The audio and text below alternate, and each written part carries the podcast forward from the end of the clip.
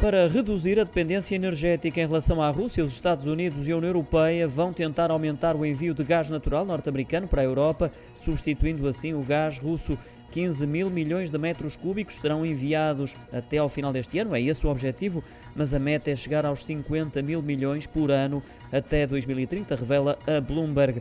Recordo que a Rússia envia 150 mil milhões de metros cúbicos para a Europa via gasoduto por ano, mais 14 a 18 mil milhões através de navios metaneiros. A questão que se coloca agora é perceber se o gás natural liquefeito dos Estados Unidos da América e de outros países, enviado por navio, consegue substituir o gás russo que pesa 40% no consumo da União Europeia.